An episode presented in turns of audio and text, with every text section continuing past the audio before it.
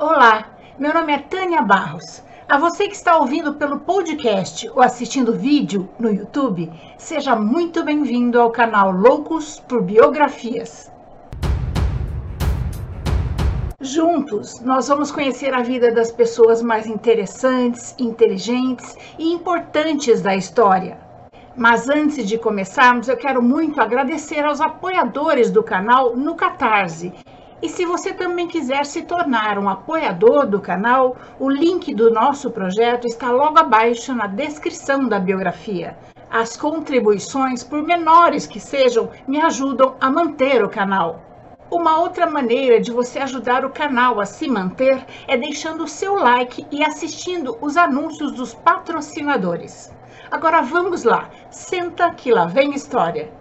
Hoje vamos conhecer a biografia da dramaturga e escritora inglesa Mary Shelley, autora do romance Frankenstein, também conhecido como o Prometeu moderno, considerado a primeira ficção científica da literatura mundial.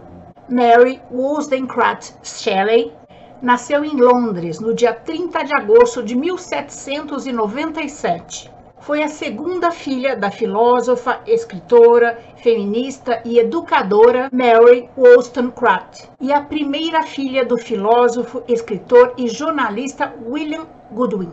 Dez dias após o nascimento de Mary, sua mãe faleceu de septicemia puerperal. Seu pai criou Mary junto com sua meia-irmã Fanny Imlay, filha de sua mãe, com o especulador americano Gilbert Imlay. Um ano depois da morte de sua mãe, seu pai publicou suas memórias com o intuito de lhe fazer um tributo sincero e apaixonado. Mas, como as memórias de sua mãe revelaram o caso dela com Imlay e a filha ilegítima deles, o tiro saiu pela culatra e suas memórias chocaram a todos, e a mãe de Mary acabou sendo vista como uma mulher vulgar. Percebendo que não conseguia cuidar das meninas sozinho, quando Mary tinha quatro anos, Godwin casou-se com sua vizinha, Mary Jane Claymont, uma mulher bem educada com dois filhos jovens, Claire e Charles. A maioria dos amigos de Godwin não gostavam da sua nova esposa. Eles a achavam temperamental e violenta, mas Godwin permaneceu devotado a ela e seu casamento foi um sucesso. A futura escritora teve uma infância intelectualmente estimulante, proporcionada por seu pai, que ensinou a pequena Mary a ler misturando as letras do nome de sua mãe.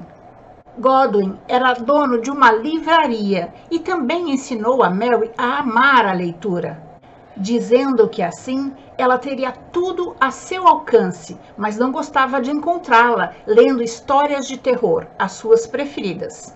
No entanto, a livraria não dava lucro, mal pagava seu sustento, e Godwin foi obrigado a pegar empréstimo várias vezes. Em 1809, a firma de Godwin foi à falência e ele foi salvo da prisão dos devedores pelos seus seguidores filósofos que lhe emprestaram o dinheiro. Além de ser uma leitora voraz, Mary adorava escrever. E seu pai lhe disse uma frase que ela se lembrou e usou a vida inteira. Livre-se do pensamento e das palavras de outras pessoas, Mary. Encontre a sua própria voz. O lugar preferido de Mary era ao lado do túmulo de sua mãe. Era lá que ela se sentia mais perto dela.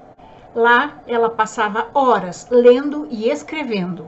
Embora Mary tenha recebido pouca educação formal, seu pai a ensinou sobre vários assuntos. Frequentemente, Godwin levava as crianças em viagens educacionais e elas também tinham acesso à sua biblioteca e conviviam com os intelectuais que o visitavam, incluindo o vice-presidente dos Estados Unidos, Aaron Burr.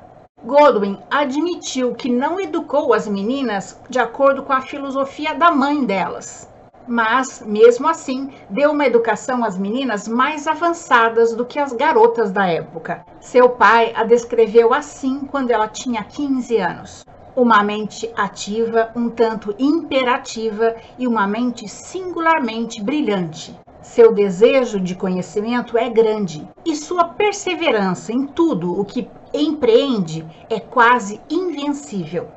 Mary detestava sua madrasta, ela implicava com tudo o que ela fazia. Em 1814, após uma discussão, sua madrasta disse que não podia mais com ela e seu pai mandou-a morar com William Baxter, um dissidente radical, em Dundee, na Escócia. William tinha quatro filhas e Mary logo se tornou amiga de Isabel, da mesma idade que ela. Lá, Mary conheceu o poeta Percy Shelley ele tinha 21 anos e ela 16, e logo se apaixonaram. Mas logo seu pai mandou buscá-la, porque sua meia-irmã Claire tinha ficado doente com sua partida. O poeta Percy Shelley foi atrás dela e pediu para Godwin, pai de Mary, que fosse seu tutor, com a intenção de continuar a ver Mary. Só que logo a esposa de Shelley apareceu lá com a filha, dizendo que ela estava grávida para Mary se afastar do marido. Ao ser confrontado como um homem casado, Shelley não negou. Disse que era casado há cinco anos, mas que seu casamento era uma fachada, ele não era feliz. Ele queria ficar era com Mary, mas nada faltaria para sua esposa e filha. O pai de Mary ficou horrorizado, expulsou Shelley de sua casa e disse para Mary que, se ela resolvesse seguir com Shelley, ela podia esquecer que tinha pai. Mas Mary acreditava que o amor de Shelley era sincero. E em junho deste mesmo ano, junto com sua meia-irmã Claire, que implorou para ir com eles, o trio viajou para a França, recentemente devastada pela guerra.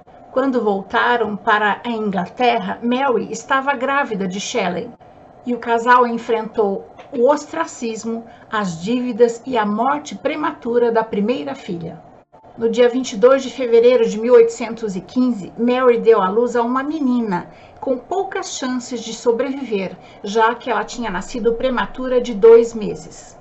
Certa noite ela acordou para amamentá-la e, como ela parecia estar dormindo tão tranquilamente, ela não quis acordá-la.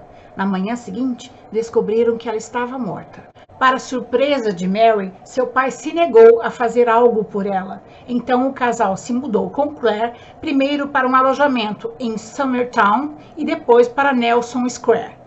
O casal mantinha um intenso programa de leitura e escrita, e os amigos de Shelley se juntavam a eles, como o escritor Thomas Jefferson Hugh. Nessa época, Percy Shelley tinha que passar curtos períodos longe de casa para conseguir driblar os credores. As cartas que o casal trocava nessas ocasiões mostram a dor da separação grávida, Mary teve que lidar com a alegria de Shelley com o nascimento do seu filho com Harriet em 1814 e seus constantes passeios com sua irmã adotiva Claire.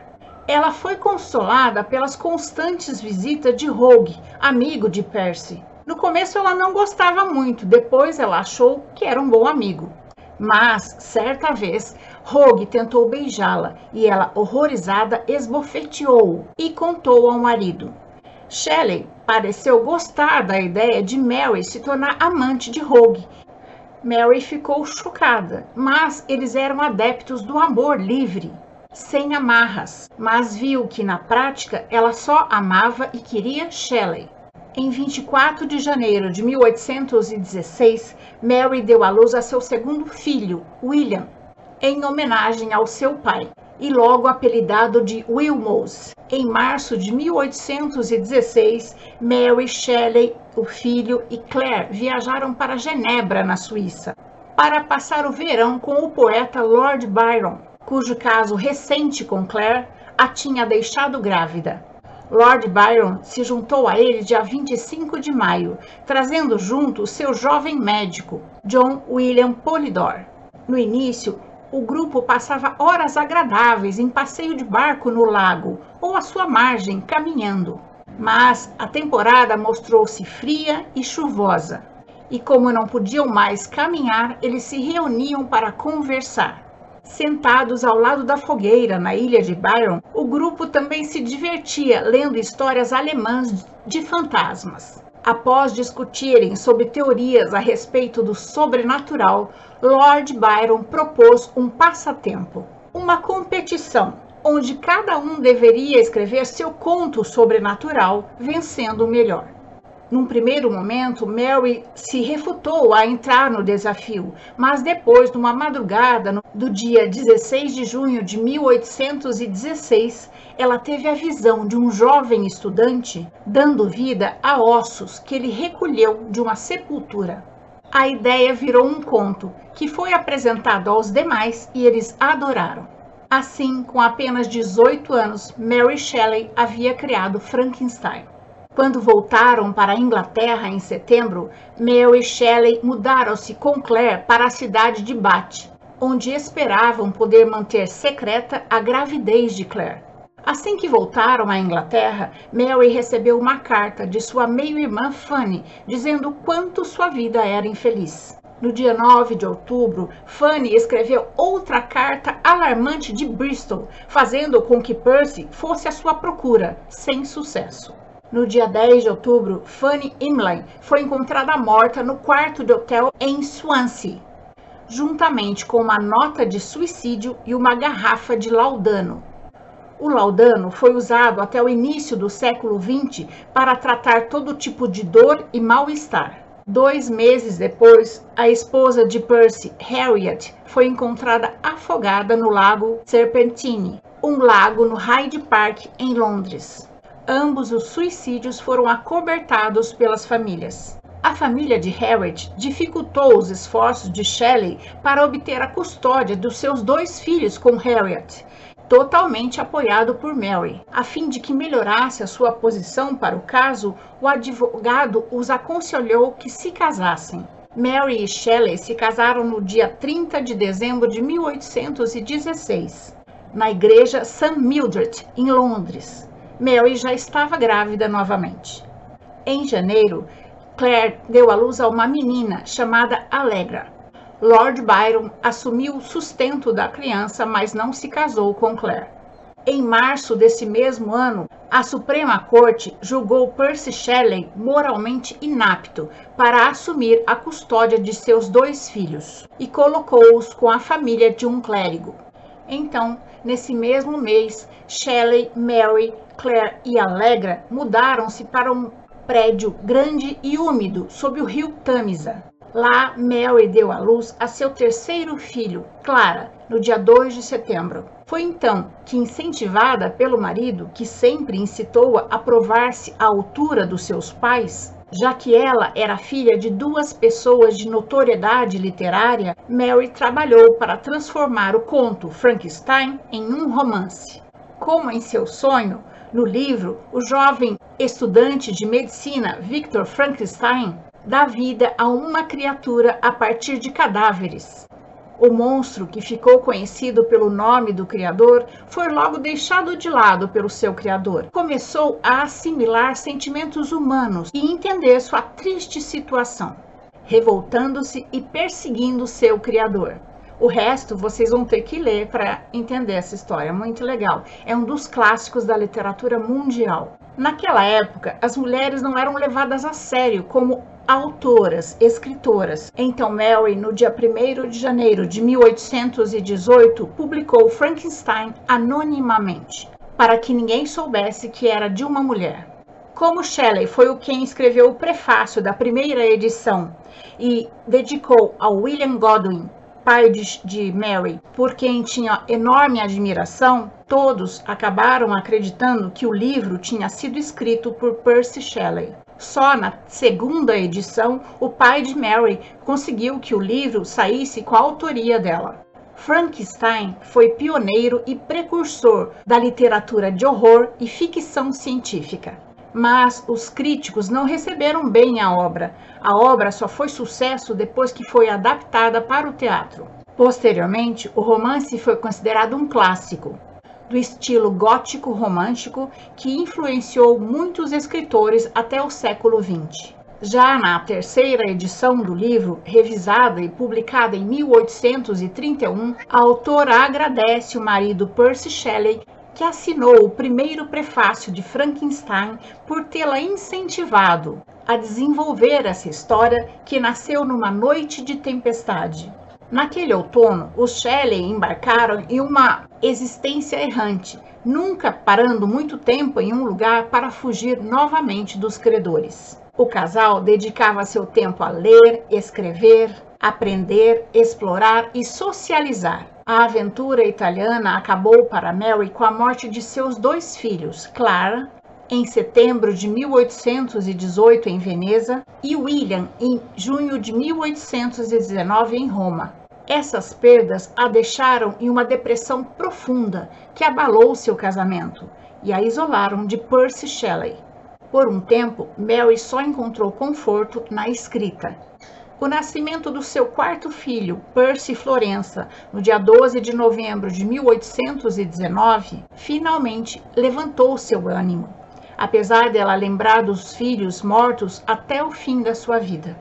Apesar das perdas pessoais, a Itália tornou-se para Mary um país que a memória pintou como um paraíso. Seus anos italianos foram tempos de atividade intelectual e criatividade intensa. Mary escreveu Valperga para ajudar a aliviar as dificuldades financeiras de seu pai, mas também esteve várias vezes doente e com picos de depressão. No verão de 1822, Mary ficou grávida novamente e mudou-se com Shelley, Claire, Jane e Edward Williams para a isolada Vila Magni, à beira-mar. Mary estava distraída e infeliz na distante Vila Magni, que considerava uma masmorra. Em 16 de junho, ela abortou, perdendo tanto sangue que quase morreu. Ao invés de esperar pelo médico, Percy colocou um balde de gelo para estancar o sangramento. Um ato que o médico disse mais tarde que salvou sua vida. Entretanto, nem tudo estava bem com o casal naquele verão, e Percy passou mais tempo com Jane Williams do que com a esposa, deprimida e debilitada. A maioria dos poemas que Shelley escreveu nessa época foram dedicados a Jane e não a Mary. A Costa ofereceu a Percy Shelley e a Edward Williams a chance de desfrutar do seu novo brinquedo, um barco à vela. Em 1 de junho de 1822, Percy Shelley, Edward Williams e o capitão Daniel Robert partiram para o sul da costa de Livorno. Lá, Percy Shelley teria discutido com Lord Byron e Hang Lee sobre o lançamento de uma revista radical chamada The Liberal. Em 8 de junho, Percy Shelley e Edward Williams começaram a viagem de regresso com um marinheiro de 18 anos, Charles Vivian. Mas eles nunca chegaram ao destino. Dez dias após uma tempestade, três corpos apareceram boiando na costa próximo a Livorno. Percy Shelley estava com 29 anos quando faleceu. Após a morte do marido, Mary escreveu suas ambições como escritora. Penso que posso me sustentar e há algo de inspirador nessa ideia. Ela resolveu viver para seus escritos e para seu filho, mas sua situação financeira era precária. Em 23 de julho de 1823, ela deixou Gênova e voltou para a Inglaterra. Ficou inicialmente morando com seu pai e a madrasta, até que, com uma pequena ajuda do seu sogro, pôde morar nas proximidades. Sir Timothy Shelley havia inicialmente concordado em apoiar seu neto Percy Florence, mas somente se ele fosse entregue a um tutor designado. Mas Mary rejeitou essa ideia imediatamente. Ela conseguiu que Sir Timothy lhe desse um subsídio anual, mas ele se recusou a recebê-la e a conhecê-la até o fim dos seus dias. Tratou com ela apenas através de advogados. Além dos seus empreendimentos literários, Mary também se ocupou de editar os poemas do marido. Sir Timothy ameaçou-a de que se ela publicasse qualquer biografia de Percy Shelley, ele cortaria o subsídio anual. No verão de 1824, Mary mudou-se para o norte de Londres para ficar perto da amiga Jane Williams, que também tinha perdido o marido. Nessa época, Mary estava trabalhando no seu romance The Last Man, que foi publicado em 1826. Ela também ajudou a alguns amigos que estavam escrevendo as memórias de Lord Byron e Percy Shelley. ela fazia de tudo para imortalizar a memória do marido. Em 1826, Mary conheceu o ator norte-americano John Howard Payne, que se apaixonou por ela e pediu-a em casamento, mas ela o recusou, dizendo que após ter sido casada com um gênio, ela só poderia se casar com outro. Em 1827, Mary foi parte de um esquema que permitiu a sua amiga Isabel Rodrigues e a sua amante, Mary Diana Dodds, que era escritora e escrevia com o pseudônimo de David Lindsay, a embarcarem para uma vida a dois na França, como homem e mulher. Mary ajudou a obter os passaportes falsos para o casal. Em 1828, ela ficou doente com varíola enquanto estava visitando o casal em Paris. Semanas depois, ela se recuperou ilesa, mas sem sua beleza jovial. Durante os anos de 1827 a 1840, Mary Shelley ficou ocupada como escritora e editora. Ela continuava ajudando seu pai e procurava editores para si e para ele. Durante todo esse período, ela também defendeu a poesia de Percy Shelley, promovendo a sua publicação e citando-as em seus escritos. Durante toda a sua vida, Mary tratou com cautela possíveis parceiros românticos.